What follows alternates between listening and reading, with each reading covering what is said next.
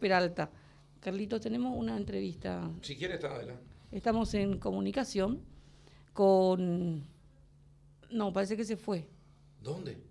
Y no sé a dónde, se perdió la señal. Está, dice. Está. Está en línea con Payarolas. Carlos Payarolas. Y sí, pero se borró, pues.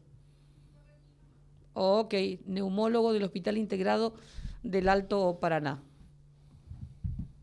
¿Qué tal, doctor Payarolas? ¿Cómo anda? Muy buenas tardes, Carlos, Rafael y la dama, no recuerdo el nombre. No puede ser, si es una esteña. No puede ser, Eh, doctor. Adela, perdón. Ah. Ahora sí. Mil disculpas. ¿Qué tal, por doctor? favor, no, no, perdón. no te perdono. te No, digo nomás, por doctor. favor. Pero me diste el dato en el ojo, viste que enseguida le reconocí. Sí, sí, sí, sobre el pucho, sobre el pucho. Sí, lo que pasa es que estoy medio disfónica. Entonces, a lo mejor por eso nomás. Así, mi- es- así mismo era, por eso yo dije, eh, eh, o no es, bueno, disculpen, estaba, estoy manejando nomás y entonces, Ay, qué eh, guapo. mientras Eh, usted- colocaba el auricular para no usar las manos, entonces Mm. me compliqué un poquitito. Entre ustedes los esteños se, se cubren todo, porque ella te dice, "No, estoy, para que vos te justifiques porque no la reconociste, doctor. Estoy afónica, te dice ella. No tanto. No, nosotros los esteños somos terribles, Carlos. Sí, Sí, son, sí. sí, son jodidos. Bueno, doctor, eh, eh, volvió a subir la, la cantidad de gente en terapia intensiva en el este. Sí, lastimosamente sí, Carlos. eh, hoy en día tenemos en este momento 29 camas eh, de terapia disponibilizadas que pueden crecer, pueden crecer hasta 75. Ojalá y nunca vuelva, volvamos a esto, pero eh, eh, hasta eso puede ir. En este momento la- de las 29 camas tenemos 24 ocupadas, 5 están libres. Eh, en la mayoría estamos con pacientes intubados, eh, tenemos pacientes que están con cánulas de alto flujo, con estricto control, pero lastimosamente ha aumentado nuestra casuística de nuevo en los pacientes que de UTI. Mm. ¿Y a qué se debe, doctor, la, el, el aumento? Y son eh, y la- la- las personas que están en terapia intensiva, son personas hoy que no, hasta hoy no están vacunadas. En la mayoría de los casos, prácticamente de, de ese un, entre un 70-80% son no vacunados, algunos son vacunados con una dosis y algunos vacunados con dos dosis también ya hace un tiempo y que probablemente es la mayor parte de la que ya tenga que recibir un refuerzo eh, de una tercera dosis. Y entonces, por ello es que el ministerio, tengo entendido que ya ha disponibilizado a, hacer- a comenzar el refuerzo de la tercera dosis, como ha ocurrido en, otro, en otros países. Pero la mayor parte son no vacunados y los no vacunados nos vienen con unas tomografías bastante terribles, en realidad muy, muy feas. Doctor, a ver, ac- acláreme algo. El- la vacunación había, eh, en la durante la vacunación se había explicado que las vacunas iban a servir para que no lleguemos a casos graves. ¿Hay personas con dos dosis y que están en situación grave intubados ahora o no? Sí, tenemos, Carlos. Tenemos pacientes también intubados con dos dosis.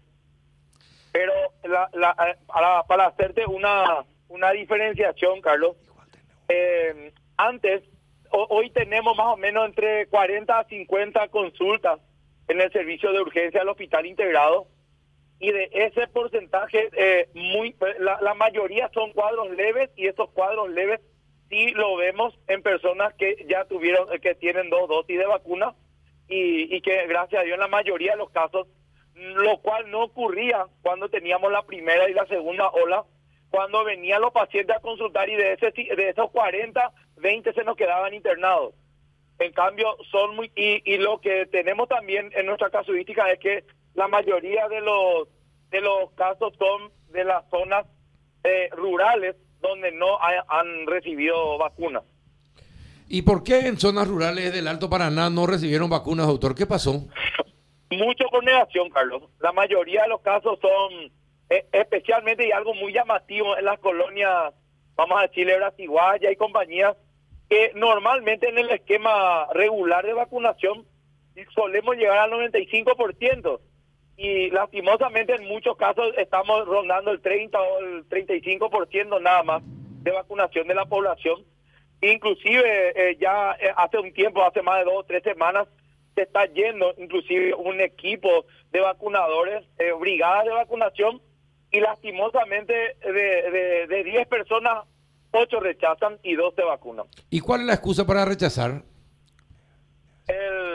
Montón de excusas que ustedes saben que se habla mucho en las redes, de que la vacuna dentro de poco se van a morir todos, de muchas de las historias que, que, que, se dicen en las redes. Eso, eso, eso es, doctor, ¿a usted le parece que es por la, la influencia eh, del debate en Brasil, por ejemplo, de lo que se discute en el Brasil, donde hay una fuerte campaña negacionista o, o es una cuestión nuestra? Eh, y, y, podría ser, Rafael, podría ser, es muy probable que, que esto sea lo que esté ocurriendo. Lastimosamente, eh, eh, esa campaña es la que pega más fuerte. Y ayer volvía de, de San Pablo porque fui con mi hijo a, al, a la Fórmula 1 a tomar un poco un respiro para despejar un poco la mente y nos llamó mucho la atención de que San Pablo San Pablo se está ellos están promoviendo ser la capital del mundo en vacunación y hoy en este momento tienen una situación muy diferente a la que tuvieron en su momento terrible y, y eso habla mucho a favor de la vacunación debemos recordar siempre que la que las vacunas no no van a evitar el contagio pero van a disminuir en gran medida los cuadros graves. Eh, y por más vamos a seguir teniendo eh, eh, cuadros graves aún con la vacunación, pero esa proporción que antes teníamos es muy diferente a la actual. Y eso ocurre inclusive con una vacuna muy ya muy antigua como la BCG, que es la Bacilo Calmer de la tuberculosis, por ejemplo, que también es una enfermedad respiratoria conocida, es la enfermedad más antigua de la, de la humanidad, y que lo que sí se ha evitado en gran medida es tener las formas graves que son la miliar y la y la meningia, pero no así los cuadros leves que sigue están campando y sonando la, la tuberculosis en nuestro país y lastimosamente Central Capital son el primer lugar y nosotros Alto Paraná somos el segundo lugar siempre en tuberculosis. Doctor, y volviendo al, al, al, COVID, ¿tuvieron decesos en, estas en estas últimas semanas? Sí, tuvimos varios, varios hemos tenido en estos días, hemos tenido varios. No tengo la cantidad es alta, pero estamos notando entre 5 a 7 fallecidos. ¿Entre qué edades, doctor? ¿Perdón? ¿De qué edades más o menos? Uh, de, las edades son muy variadas, Adela. Y eso es algo que también nos, nos, choca mucho porque hoy en día hemos tenido una paciente de 16 años, 24 años, 30 años, pacientes jóvenes y muchos de ellos que ya tenían que haber sido vacunados como son embarazadas, una de 24, otra de 16 y eh, lastimosamente no se vacunaron y han llegado en estado eh, eh, gravísimo, lastimosamente. Y, y, y, no en este momento no respeta mucho la edad el COVID. Aparentemente esta cepa delta es más más agresiva y más contagiosa, además de ser más contagiosa, que es lo que se hablaba, pero al parecer hay una cierta agresividad diferente. Eso es lo que llama, y, no respeta mucho la edad, como le decía. Sí, porque como se está hablando ahora de la necesidad de vacunar a los jóvenes, de, a los adolescentes entre 12 a 18 años, suponemos que ustedes van a acentuar más también esa necesidad de que ahí se, se registre, estar en zona de frontera. Sí, e, e, e, esa, ese es el objetivo, lo habíamos hablado inclusive con las autoridades del, del, Ministerio de Salud cuando estuvieron hace tres semanas atrás, eh, encabezada por la viceministra, la doctora Lía Sosa, y justamente había un, eh, y el doctor Héctor Castro también que estuvo en la comitiva, de ver la forma de llegar cuanto antes a todo el, segmento, o sea, de todas las edades que ya puedan ser y estén autorizados para vacunarse para que se puedan vacunar todos.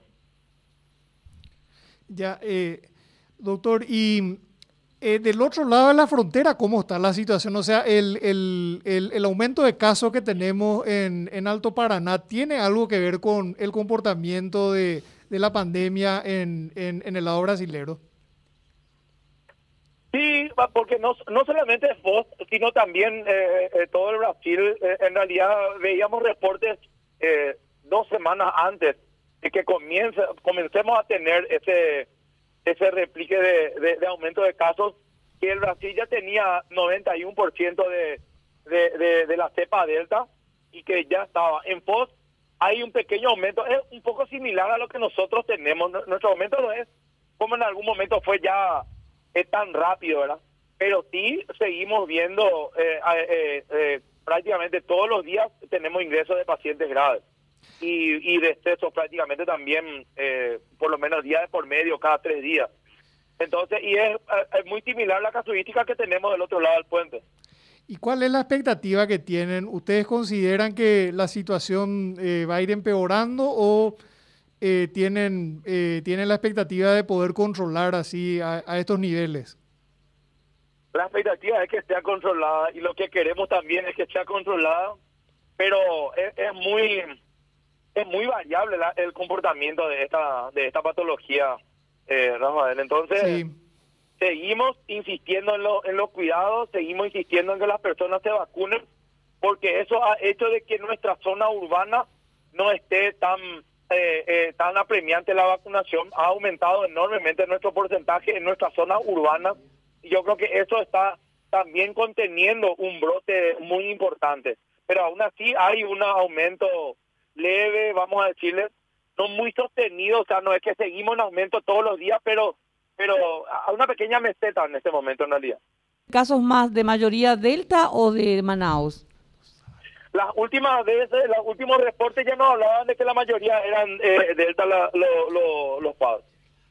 Los doctor. reportes que tenemos de, de la de la eh, de, de- de las cepas, eh, la mayoría ya son Delta.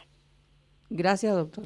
Bien, doctor Payarolas, muchísimas gracias por tu tiempo. Ah, una última pregunta, doctor. ¿Cómo va a salir la selección hoy? Espero que gane por lo menos 3 a 0, pero Muy bien, muy bien. la verdad que anda andamos un poco siempre desilusionados, pero bueno, eh, aún así siempre tenemos esa ilusión antes de que comience el partido. Y nuestro deseo es que por lo menos un 3 a 0 eh, ganemos, ¿verdad? Pero bueno, vamos a ver cómo se comporta. Le mandamos todo el aliento desde el este a, a, nuestro, a nuestros jugadores.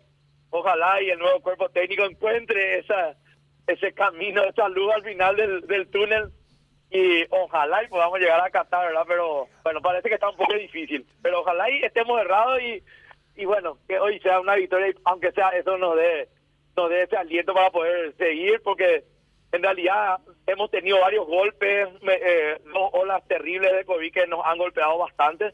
Y bueno, ojalá y ese sea el aliciente para el pueblo paraguayo. Un abrazo, doctor Payarolas. Muchas gracias. A ustedes. Hasta luego, doctor Carlos Payarolas, neumólogo del Hospital Integrado Respiratorio del Alto Paraná. Pausa y retornamos.